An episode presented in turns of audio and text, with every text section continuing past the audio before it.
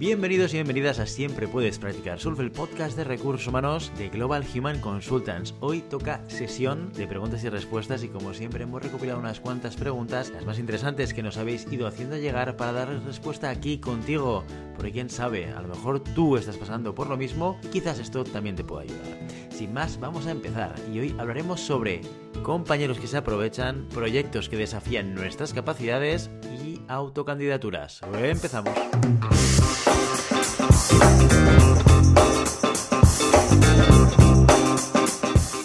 Empezamos con Paula que nos explica lo siguiente. Dice, en mi equipo somos cuatro y una de mis compañeras siempre me pasa su trabajo con la excusa de que es que somos un equipo. Es cierto que somos un equipo y no tengo problemas en asumir parte de sus tareas si ella no puede, pero todo no. Al final, como siempre, he tragado y me he comido su marrón. Y eso que su trabajo requiere una responsabilidad por la que a mí no me pagan. ¿Soy muy floja? ¿Algún consejo para que este tipo de situaciones no sean constantes? Muchas gracias. Muy bien, Paula, pues una situación que a veces bueno, nos pasa cuando formamos parte de un equipo, lo cual es normal porque habitualmente formar parte de un equipo implica que los, las energías o las implicaciones puedan estar en momentos y en, en constantes diferentes. ¿no? Eso quiere decir que a lo mejor yo en un momento determinado tengo que dar más para que el equipo consiga su objetivo y a veces, pues por la circunstancia que sea, pues yo no estoy en la mejor situación para dar ese porcentaje de energía que necesita el proyecto y mis compañeros están ahí para ayudarme, ¿vale?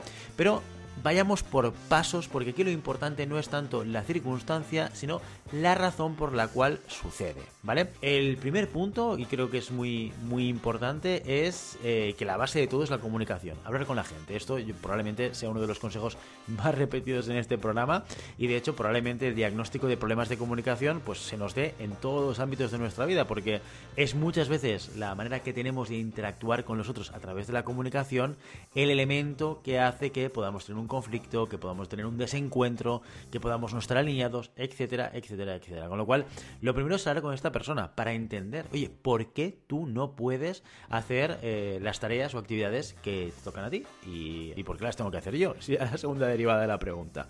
¿Por qué tenemos que preguntarlo? ¿Por qué tenemos que generar esta conversación con esta persona? Porque tenemos que entender la razón por la cual, pues, eh, no es capaz de llegar a ello.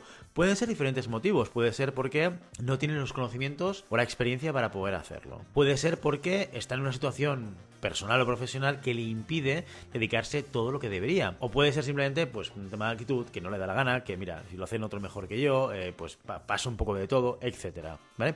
Ya verás, ya te irás imaginando, Paula, que en función del punto de partida, ¿no? O de la razón por la cual esta persona hace esto, podemos tratar o solucionar las cosas para que, como tú dices, que no se repita de manera recurrente, que esta es la clave de toda la historia, ¿no? Un esfuerzo puntual lo hacemos todos.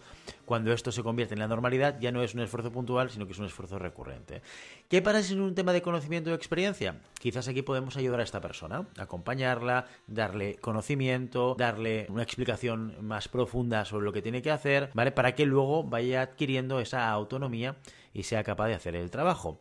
¿Qué sucede si eso segundo? Oye, pues mira, eh, por temas personales o profesionales no me puedo dedicar. Aquí es el remar de manera puntual. Oye, pues no te preocupes que hoy remo más fuerte, ¿vale? Siempre esperando evidentemente que haya una compensación, recompensación de todo este esfuerzo que estamos haciendo todos. O sea, si yo remo más fuerte porque tú lo necesitas, pues evidentemente espero que cuando yo necesite que tú remes más fuerte, tú también lo hagas. ¿Y qué pasa si es un tema de actitud? Pues aquí está donde está el verdadero problema la situación. Porque si es un tema de actitud, va a ser difícilmente solucionable, porque la persona probablemente no querrá solucionarlo.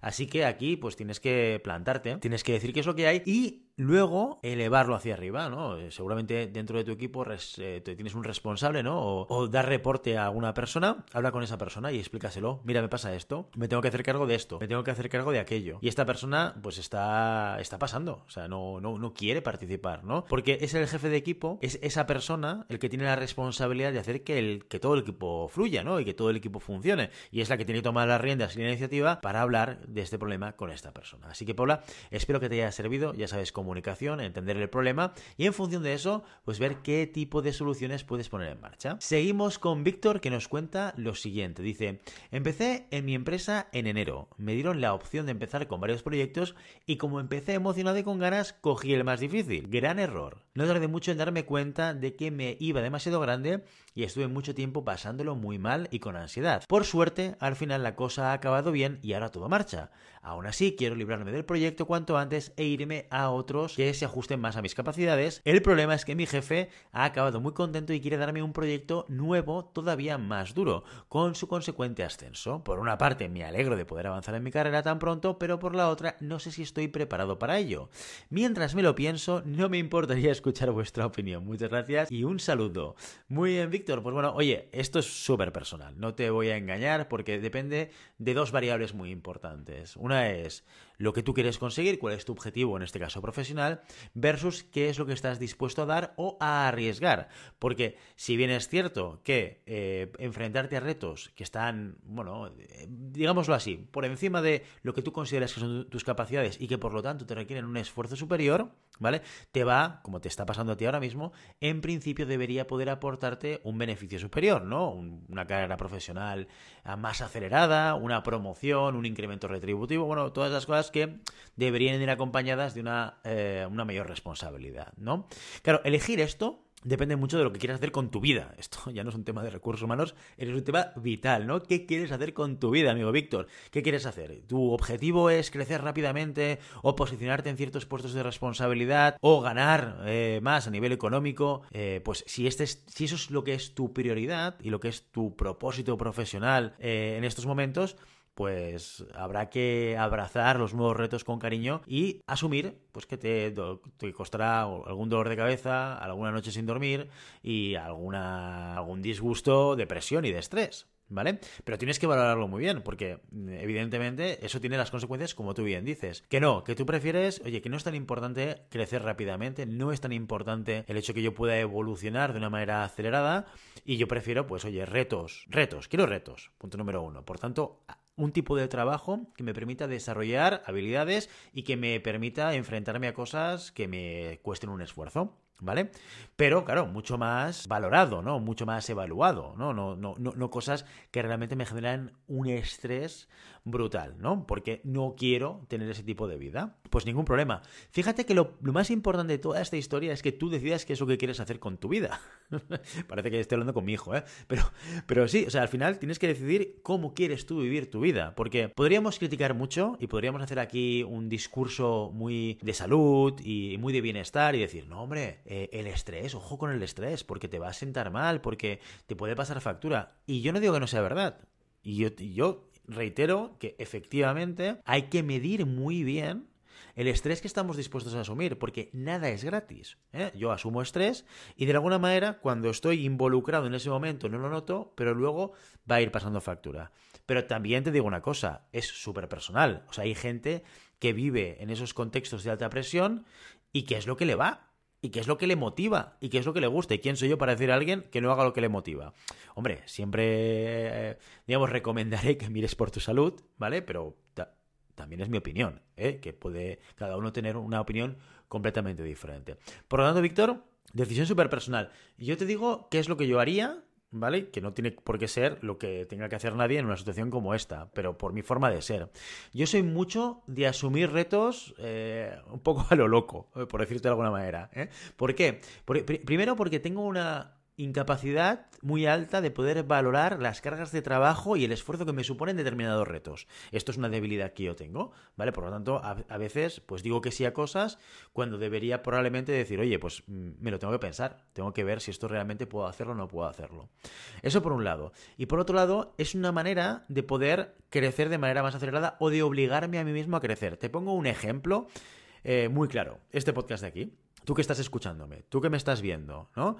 Eh, si, si, te fijas en los episodios que llevamos, llevamos más de 300 episodios hechos, llevamos desde el 2019 creando contenido, ¿vale? Incluso alguna temporada contenido diario. Yo cuando me metí en el tema del podcasting me metí porque pensaba que esto iba a ser fácil. Yo escuchaba podcast y, y veía video podcast y decía, bueno, pero esto es un micro, ponerte delante de una cámara y ponerte a charlar y esto va a ser súper sencillo. Claro, nada más lejos de la realidad. O sea, si, si yo ahora me viese a mí mismo en el pasado y me dijese todo lo que conlleva, pues igual me lo hubiese pensado dos veces y hubiese dicho, esto es mucho trabajo, esto es muy complejo, son muchas cosas que no estoy dominando en absoluto en el minuto uno quizás no me metería, pero el hecho de esa ingenuidad a la hora de valorar eh, las cargas reales de trabajo que, que tiene este proyecto, por ejemplo, me ha permitido llegar a donde estamos ahora. No sé si estamos en un sitio bueno o malo, pero sin duda estamos en un sitio mejor de lo que estábamos en el 2019 cuando empezábamos, con otro tipo de producción, con otro tipo de edición, con otro tipo de contenido, y eso es causa, eh, o más, que causa, es consecuencia necesaria de habernos metido en retos, eh, no solamente yo, sino el equipo detrás del podcast, de habernos metido en retos que a priori pues no valorábamos probablemente con un juicio muy claro. Eh, pero insisto, Víctor, que esto es súper personal y que tienes que decir un poco qué quieres hacer. Así que, Víctor, mucha suerte y adelante. Y por último tenemos a Cecilia, que nos envía un mensaje por YouTube y que pregunta, hola, estoy esperando a recuperarme de una lesión para buscar un lugar donde hacer prácticas. Me preocupa que no encuentre remuneradas, porque por el momento no podría permitirme hacerlas sin salario. Por donde vivo hay unas cuantas empresas que me interesan, pero aunque no publiquen ofertas, quiero presentar autocandidaturas. ¿Podrías hablar sobre las autocandidaturas? Pues claro que sí, Cecilia, ningún tipo de problema. Autocandidaturas, mm, temazo, temazo y preocupación para muchos y para muchas, ¿eh? que estáis buscando trabajo, que estáis buscando un nuevo proyecto. Yo, eh, cuando me planteo, o cuando me plantean preguntas de, oye Guillermo, estoy buscando trabajo, ¿debería hacer esto? ¿No debería hacer esto? ¿Esto es algo que me puede ayudar? ¿Esto es algo que no me puede ayudar? siempre ante esas preguntas hago una reflexión. La acción que estoy planteando en el proceso de selección, es decir, esa cosa que yo quiero hacer con el headhunter, con el cliente, con el que sería mi jefe, ¿no? Un mensaje, un mail, una llamada, un, yo qué sé, un a ver qué tal está la cosa, ¿no? Lo que yo me pregunto es, ¿esa acción suma o resta? Y cuando digo suma o resta, quiero decir que si yo hago esa acción, me puede ayudar a posicionarme mejor como candidato o candidata y si resta, al contrario, me desposiciona, hace que yo pierda números, ¿eh? si esto fuese una carrera numérica, no lo sé. ¿eh? Me restaría números para conseguir ser el candidato o la candidata finalista para la posición. Esta es la gran pregunta, ¿no? Porque hay veces que nos comemos mucho la cabeza con acciones que realmente mm, ni suman ni restan, o suman muy poco y nunca restan, ¿no? Entonces, bueno, ahí, ahí es, esa es la, la evaluación que tienes que hacer. Autocandidaturas, yo te diría, nunca jamás en la vida restan. O sea, nadie te va a dejar de llamar porque hayas hecho una autocandidatura. No tiene ningún tipo de sentido. Con lo cual, y aparte de la base de que la energía y el tiempo que vayas a dedicar nunca va en tu contra. Siempre, en cualquier caso, como mínimo irá a tu favor. ¿Por qué? Hay una realidad detrás de todo esto. Y es que las empresas, los proyectos y las organizaciones habitualmente contratan gente cuando tienen la necesidad de contratar. Es decir, yo de repente en mi proyecto, pues se marcha alguien y tengo que reemplazarlo. O quiero crecer en el proyecto y tengo que contratar a alguien. Esto es infinitamente mucho más probable que el hecho de que yo conozca a alguien y que piense, ostras, fíjate esta eh, Cecilia, que es una profesional de recursos humanos. No lo había pensado, pero quizás me pueda ayudar con temas de recursos humanos en mi empresa. Esto no te digo que no pase, porque también pasa, pero pasa mucho menos, o pasa con mucha menos probabilidad. Pero sigue pasando, por lo tanto, una autocandidatura a una empresa que no está buscando podría ser que son de la flauta y que, oye, esa oportunidad te entre a ti porque te has hecho una autocandidatura.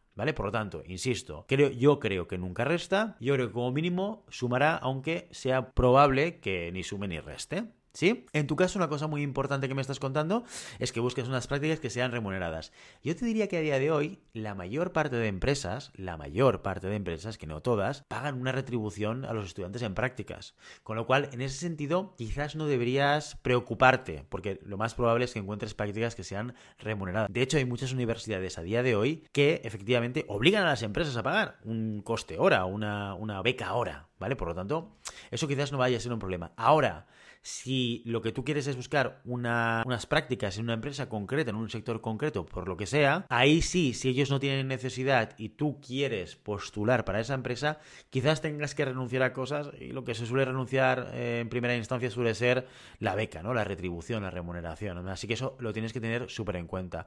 Porque si bien es fácil, por ejemplo, si tienes en la cabeza, quiero hacer prácticas en esta empresa de gran consumo porque es una multinacional donde creo que voy a aprender muchísimo y he oído, he oído hablar cosas fantásticas del departamento de recursos humanos y quiero aprender del director, de la directora, de lo que haga falta. Genial. Eso es una oportunidad para ti, ¿no? Un entorno de trabajo en el cual puedas aprender de profesionales de primera línea. Súper. Autocandidatura al canto. No buscan becario. Oye, eh, he visto, conozco vuestra empresa, os conozco a vosotros, me encantaría hacer unas prácticas eh, en vuestra organización durante seis meses. No hace falta que sean retribuidas. ¿Lo ves? No hace falta que sean retribuidas. De repente hay una barrera. ¡Vroom! Que baja. Y hay más probabilidades que, sobre todo para un estudiante en prácticas, que digan, oye, ¿por qué no? Pues esta chica que va a pasar aquí unos seis meses, la enseñamos, que se empape de todo lo que hay en la empresa y eso que se lleva, y, de paso que nos ayude con cositas, ¿vale? Ahora, claro, eso siempre y cuando quieras hacer una beca en algún sitio muy concreto. ¿Vale? Ahí tienes el, la renuncia retributiva, pues yo creo que es lo primero que probablemente te vaya a ayudar a conseguir ese objetivo. Que no es un problema eso tanto, sino que realmente eh, puedes eh, o estás dispuesta a trabajar en otros sitios y la prioridad para ti es la parte retributiva. Entonces yo tiraría autocandidaturas. Vuelvo otra vez, ¿eh? Nunca restan, ¿vale? Pero poco probable es que te sumen, vete a InfoJobs, busca unas prácticas y ahí un porcentaje muy elevado de ellas son retribuidas. ¿De acuerdo, Cecilia? Así que, oye, mucha suerte, que vaya muy bien. Ya nos dirás qué tal va la búsqueda de, prácticas. Y con esta pregunta la Cecilia nos despedimos hoy. Si te ha gustado el capítulo, suscríbete, dale like y comparte el contenido. Y recuerda que si quieres que respondamos a alguna pregunta que tengas sobre gestión de personas, puedes contactar con nosotros a través del formulario de contacto de la web en globalhumancon.com, especificando el tema Preguntas y respuestas, o a través de nuestro canal en Telegram, que te dejamos enlazado en la cajita de información. Hasta entonces, adiós.